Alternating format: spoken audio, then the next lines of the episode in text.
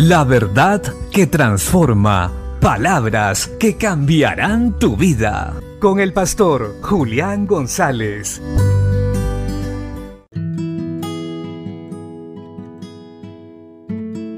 La Biblia dice en la segunda carta del apóstol Pedro capítulo 1 verso 5.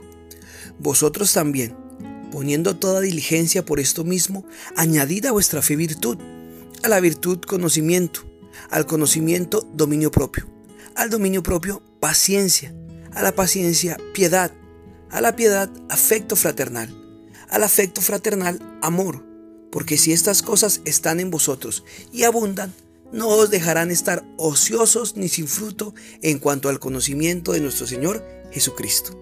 Algo que este texto nos deja claro es que nosotros tenemos un papel fundamental en la formación de nuestro carácter.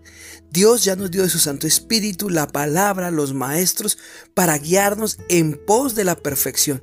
Pero nosotros debemos trabajar arduamente para que el carácter de Cristo aquí mencionado a través de ciertas características se forme prontamente en nosotros.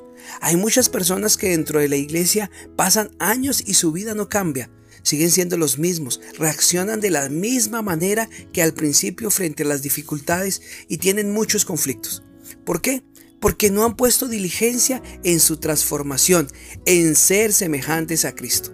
Pero hoy, en este texto se nos dice que para ser como Él debemos ser diligentes, trabajar arduamente en pos de la transformación de nuestro carácter.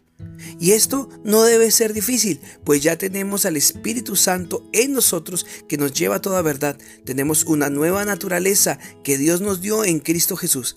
Así que empecemos a trabajar con diligencia y no esperemos que Dios haga eso por nosotros, pues la Biblia nos dice claramente que somos nosotros los que debemos trabajar.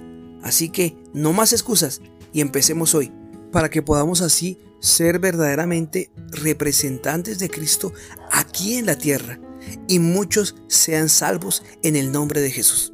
Bendiciones.